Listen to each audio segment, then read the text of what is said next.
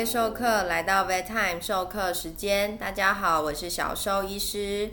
最近疫情严重，那学校都已经停止上课，那也相信很多人已经都变成在家工作，或者是停止上班。那这样以全家人都在家里的情况。不知道各位授课有没有注意过家里的毛小孩有没有什么不寻常的行为，或者是异常的情绪反应呢？不知道你们有没有想过，当你一整天都在家里的时候，你家的猫咪、你家的狗狗可能心里的压力是非常大的呢？那大家会觉得很奇怪啊！平常在家的时候，下班回家他们都会来撒娇。那现在疫情的关系，我一整天在家，猫咪应该要很开心吧？或者是有些主人想说，我都已经养它十几年，这么熟了，我在家里一整天，怎么会觉得压力大呢？那这是。一件其实很简单，可以思考一下的事情。想象一下哦，他们以前呢一整天的作息，可能是早上你九点九点半出门上班，然后他们就开始是一整天都自己一个人在家，那可能就在睡觉啊，偶尔起来吃吃饭，然后一直到可能傍晚六七点的时候，你才会回到家。那之后这段到睡前的时间，才是他们与地球人互动的时间。但是因为疫情的关系呀，他们一整天的作息可以说是大乱的哦。从早到晚，他们自己的空间感觉都是没有的。时常可能睡觉睡到一半就会被主人打断，可能小朋友想要跟他玩，或者是呃上班上到一半觉得很沉闷的时候，会想要吸两口猫肚子之类的。这些状况啊，都会让他们觉得说，哎，我原本的作息整个被破坏掉了。都有可能让他们发生心理上的紧迫、心理上的不适应的状况哦。那要怎么知道毛小孩是不是有压力大的情况呢？那首先我们当然是观察他们的精神、食欲跟日常生活喽。有没有食欲不好、睡得不好、呕吐的次数增加，甚至拉肚子的情况？有些小朋友会出现乱尿尿的情形。那当然啦，很多主人会反映的是，只要在家里工作，毛小孩就会一直过来打扰，可能是一直喵喵叫啊，有些呃汪星人是会跑到脚边一直撒娇，一直撒娇，然后想要你摸两把、拍拍屁股、搔搔下巴。其实这些一整天不断的希望主人去跟他们互动的小朋友。其实他们也是因为心理上的紧迫与不适应，才会造成这些行为哦。那有些小朋友还会出现过度舔毛的状况。那像有些狗狗会出现是会一直焦虑，会一直啃他们的手手，让他们的指尖炎变得很严重，甚至是两边手手的毛都变得咖啡色、黄色的状况，甚至是咬到皮肤都出血。那有些猫咪呢，过度理毛情形呢，则是会舔到肚子都没有毛，大腿的外侧、后侧也都没有毛，甚至舔到皮肤都有伤口的情形。那也有些很严重的小朋友会出现攻击行为，这些状况啊，其实都代表着毛小孩已经不适应目前的生活上的变动，出现了压力下会出现的反应哦。那这个时候啊，各位爸爸妈妈就要知道，哎，我们需要去调整一下目前的习惯以及作息，去帮助毛小孩比较快重新适应新的生活规律喽。各位授课有没有觉得很挫折呢？就已经要防疫在家工作。却被家里的毛小孩觉得你是个入侵者，入侵他的正常的生活，让他觉得压力很大。这样，不过我们可以学习一些小技巧，让你在家工作的时候啊，毛小孩可以安安稳稳的陪在你身边哦。那第一个呢，我们可以尝试的方式就是我们一定要固定作息哦。因为想象一下，当他们平常你是固定早上出去上班，然后晚上才回家，这个时间通常都是很固定的嘛。那对于毛小孩来说，这个都已经养成习惯了。那其他的时间，他们自己去安排下去，基本上时间都是非常固定的哦。而且就像我们前面说过的啊，以猫咪来说，它们在野外是一只野外跑的猫咪的时候啊，它们每天会有固定的时间要去做固定的事情，去巡逻、去狩猎。所以啊，你假如让它的日常生活要去做改变的时候，你也必须去调整成一个很固定的模式，才能够帮助他们去适应新的日常生活习惯哦。那要什么样的固定作息呢？非常简单，你就是固定时间起床，固定时间睡觉。中间的作息也尽可能固定，比如说你在家办公的时间就是早上的十点到下午的四点，中间固定休息一个小时，然后花个十五分钟到半小时跟毛小孩相处互动。当你把你的时间固定下来的时候啊，毛小孩就会习惯，诶，你在家的行程就是很固定，什么时间点会去做什么事情，会移动到什么位置。而他在什么时间点可以去打扰你，可以跟你互动，而其他时间呢，就是他们自己的时间喽。那有些人会说啊，在家工作根本没有办法好好做事嘛，像是喵星人，他们就会很故意，可能就会跑到电脑桌前面呐，跑到电脑上面压住键盘，或者是把文件通通弄到地上之类的。那这些习惯也是要慢慢养成，你必须让他知道说，哎，你这个时间点就是在办公，你就是不会跟他互动。当他来打扰你的时候啊，你更要专心的去做自己的事情。而到时间点，比如说一点到一点半是跟他们玩耍的时间的时候呢，你时间一到就去跟他们做这件事情。大概花几天到一个礼拜的时间，他们就会习惯说，哦，原来这个时间。他们地球人就是不会理我们，而到了十一点半，一点到一点半这段时间，哦，就是好玩的时间，就是可以吃到零食、好吃点心的时间喽。让他们慢慢习惯之后啊，把他们的日常生活作息从以前的白天一整天都没有人在家。才有可能慢慢的调整成为他们可以习惯地球人白天也跟他们在家，但他们不会打扰地球人，他们也可以保有自己生活作息的方式。除了固定作息呢，还有一个事情就是互动。不知道有些授课会不会就是啊，一到五上班就很累很忙，所以可能早上起床放个饭，回家就摸两把就去刷牙睡觉了。然后到六日的时候啊，睡饱有精神就可以开始，就会开始跟家里的毛小孩玩耍，玩逗猫棒啊，然后撸猫、吸猫、抱起来闻一闻、咬一咬之类的。然后一到一到五的时候，马上就又都不理他们这样子。其实建议是不要这样做的哦，尤其是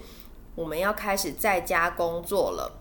因为假设啊，你让他们一周的时间，有时候跟他们互动频率高，有时候跟他们互动频率低。其实毛小孩他们没有办法理会地球人，就是在忙，就是在工作，所以没办法理会他们这件事情哦。他们只会觉得，哎。为什么今天的互动少？诶，为什么今天的互动多？那当六日互动多的时候，到了礼拜一，哇，地球人又完全几乎不理他们了。这对他们来说是会产生就是蛮大的心理负担的哦。那既然我们现在要在家工作了，那我们就尽量把我们跟毛小孩之间的互动啊，把它做的定时定量，而且是要足够有趣的喽。那首先呢，我们刚刚有提到，我们固定作息，固定作息，我们就是把互动的时间给固定下来，可能是一早起床的半个小时，也有可能是中间休息时候，或者是晚上睡前的时间。不管怎样，我们就是要固定时间。那怎么样的互动才是有趣的呢？很多主人啊都会跟我说，我的猫就不喜欢玩逗猫棒啊，啊，我的猫就不喜欢玩玩具啊，它每次新玩具玩个两天就腻了。然后我就会问说，哎，你都怎么让你的猫玩玩具的呢？他们说，哦，就玩具买回来打开才给它自己玩呐。那那个玩具啊就不会动。当你的猫咪够聪明，它已经知道那个玩具，它拍两下就没事情可以做了。你要它怎么会喜欢玩那个玩具呢？那玩逗猫棒，很多主人很好笑，就是说啊，我就看电视，然后在旁边挥逗猫棒啊，啊就追两下就不玩了，就躺在地上，哎，很好笑哎。你想象一下，他们在外面狩猎的猎物啊，是会这样子同个地方抖两下而已吗？不会嘛。所以逗猫棒，你要想象一下，假设它是一只猫咪想要追逐的，比如说小老鼠好了，它会怎么跑？它一定是会在一个比较有距离的地方去做平行的移动，甚至会躲藏，会躲在某些盒子里面啊，某些小角落，让猫咪可以去追，去把它捞出来。要用一点头脑去跟它玩的方式，这样的玩具才会好玩呐。就像人玩那些打电动、玩游戏一样，太无聊的游戏，你玩两天，你一定也不想玩了。猫咪也是哦。那也会遇过主人说，我都很认真跟我的猫咪玩游戏呀，我都拿着逗猫棒满屋子跑，为什么也都玩几下它就不想玩了呢？必须老实的跟你说，猫咪是一个很容易受挫的动物。当你呀跟它玩逗猫棒的时候，你一直都让它抓不到它的逗猫棒，好像要抓到的时候呢，它的猎物就跑掉了。那这样的情况下，你的猫咪就有可能觉得啊，我就是抓不到这个东西，那我就不好玩，我就不想玩啦。就跟你玩太难的游戏，一直过不了关，一直死掉，一直拿不到奖励之类的一样哦，可能就会让你不想要再玩这个游戏，不是吗？所以猫咪其实就是这样子的一个生物哦。所以呀，各位授课在跟猫咪玩玩具的时候，记得不能太过于无聊，不能太懒散。可以想象一下，如果这个逗猫棒是一一个猫咪的猎物，那它应该要怎么移动呢？那在跟它玩的时候啊，也不要一直让它抓不到猎物，适时的让猫咪抓到猎物，然后猎物又跑掉。抓到猎物，猎物又跑掉，是可以刺激让他们觉得这个游戏超级好玩的方式哦。那有些授课会说啊，我就不知道怎么跟猫咪玩呐，又或者说我工作真的很忙，我就算是在家里工作，我也没有时间跟他们做太多互动。那没关系，你可以让它自己玩，可是你要确定你的玩具是好玩的，是猫咪有兴趣的。第一个方式，你可以试试看哦，就是我们一周七天，我们就准备七个不同的玩具。那礼拜一只有一号玩具会出现，其他六个都收起来。那第二天礼拜二，我们就是二号玩具出现，然后其他玩具一号玩具就要收起来喽。我们这样轮着出现，我们至少这些玩具可以比较维持比较长时间的新鲜感。再来就是啊，你可以去观察猫咪喜欢什么类型的玩具呢？那通常啊，每只猫咪喜好会不太一样，但都会有一些共通点。比如说这个玩具的大小啊，可能会跟一只老鼠、一只小老鼠的大小很类似，或者是它可能会发出一些比较高频率、比较尖的声音，又或者是它的口感，它咬起来就是一个软软的，好像有就是毛茸茸的那种口感。那种触感，那又或者是呢？有些玩具它可能会有一些气味，可以让猫咪比较兴奋。那这些方式啊，你可以去尝试不一样的玩具，去看你的猫咪比较喜欢什么类型的玩具。当然，你越多类型的玩具去让你的猫咪去做刺激、去做尝试，它对各种玩具的接受度会越高。那再来呢，就是我们可以试试看使用一些会有正向回馈的玩具。呃，最简单的就是一些幼食玩具啦。这样的玩具呢，通常里面可以放置小点心、小零食。当猫咪跟这个玩具有正确的互动的时候呢，奖励就会掉出来。那它们吃到零食有正向的回馈的时候，就会促使猫咪更想要继续跟这个玩具有互动，得到它们的奖励。那这样的玩具啊，有简单有难的。建议以前没有碰过这种玩具的猫咪啊，各位爸爸妈妈，我们可以从简单的、比较初阶的开始，以免我们一刚开始太过于进阶啊，会让像有些爸爸妈妈又觉得，哦，我家的猫咪很聪明。那如果你选了太困难的玩具，让他们有挫折感呐，可能猫咪就不会再跟这类型的玩具有过太多互动喽。那在一些性情比较紧张、对于环境变动会比较有大反应的猫咪，该怎么办呢？我们做以上的，比如说固定生活作息呀，或是一些固定互动，短时间这一两周时间内，对他们来说都还是压力很大的一件事情哦。尤其是现在全台是停课的状态，假设家里有幼稚园或者是国小的小朋友，那在有一些年纪比较大的猫咪，个性紧张的猫咪，要他们一整天都跟小朋友待在一起，其实是压力很大的事情。这个时候啊，我们可能就真的必须要有一些药物的协助，可以帮助他们更快的适应这段时间的生活变动喽。也要请各位爸爸妈妈要教导小朋友正确与猫咪互动的方式，尤其是小朋友比较不会控制他们摸猫咪的力道，他们跟猫咪讲话的音量以及他们的动作都有机会会吓到猫咪。那这些情况下都有可能让家里的猫咪处在一个非常非常紧迫、压力很大的状态下哦。建议各位爸爸妈妈，假如家里的小朋友真的很难短时间内教会他们如何跟猫咪互动，你们可以为家里的猫咪准备一些。舒服的窝，那那些窝呢？是小朋友没有办法找到他们的地方，或是小朋友没有办法去碰触到他们的地方。当他们觉得诶跟小朋友的互动已经够了，他们需要休息的时候呢，他们就可以躲起来自己去休息。这样对他们生活的稳定是很重要的哦。所以我们来总结一下。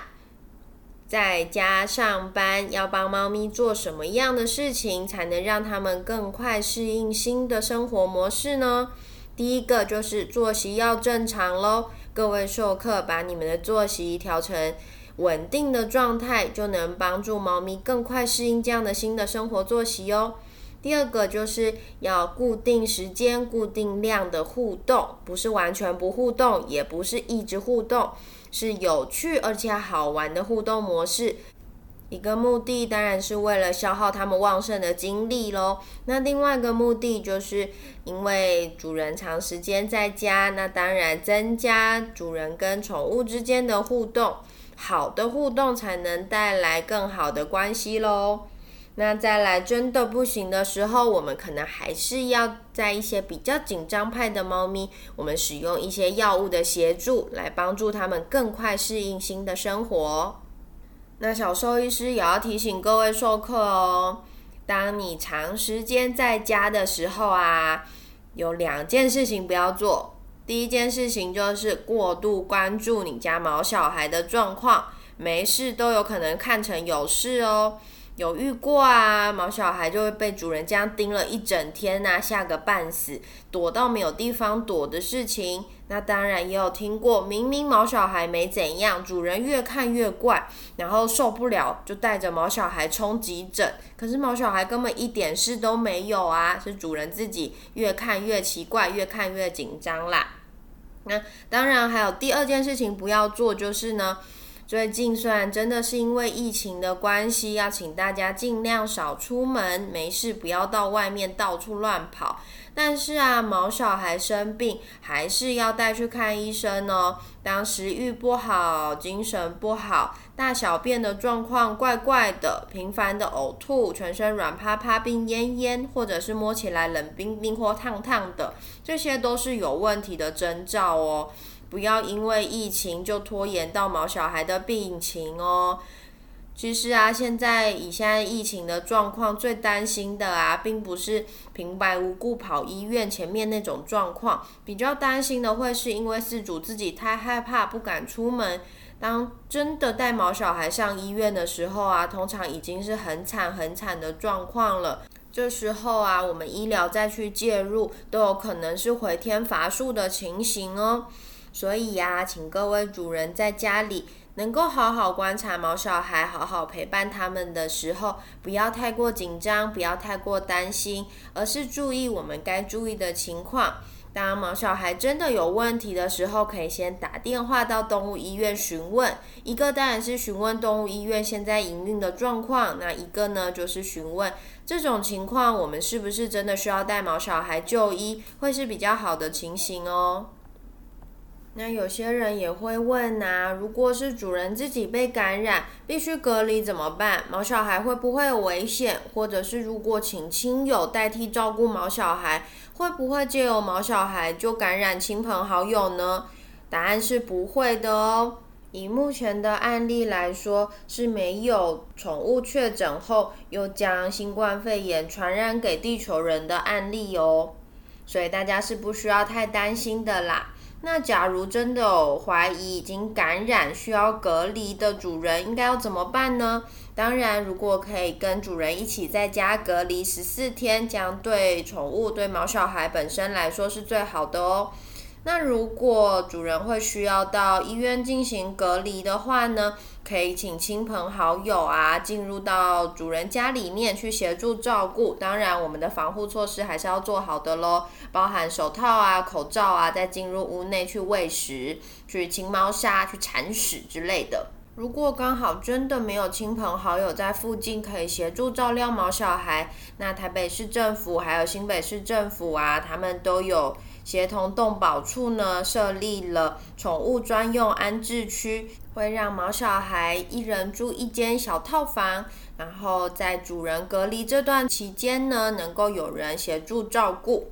那它会有一个每天新台币两百元的收费，那收费上限是三千元。那这样的情况下，就可以避免毛小孩在四主隔离期间没有人照料喽。当然，不要再听信谣言，说毛小孩会传播新冠肺炎，造成地球人感染这种无稽之谈啦！千万不要把防疫的责任推到毛小孩身上，不要做这种无耻的事情啦！随着每天的疫情变化，各位授课的心应该也都七上八下。大家这段时间就好好跟家里可爱的毛小孩一起待在家里，好好落实防疫。那当然，毛小孩的健康是各位授课的责任，提供毛小孩舒适的生活环境是维持健康的不二法门哦。有健康的毛小孩，才能提供给各位授课最好的心灵支持，是不是啊？那希望各位授课在疫情比较严重的这段时间呢，跟毛小孩一起好好的待在家里，身体跟心灵的健康都要各自照顾好哦。期待台湾的疫情可以在这段时间大家努力防疫的情况下渐渐好转，让我们都可以恢复到正常的生活喽。那我们今天的防疫特别节目就先到这边，我们下次见喽。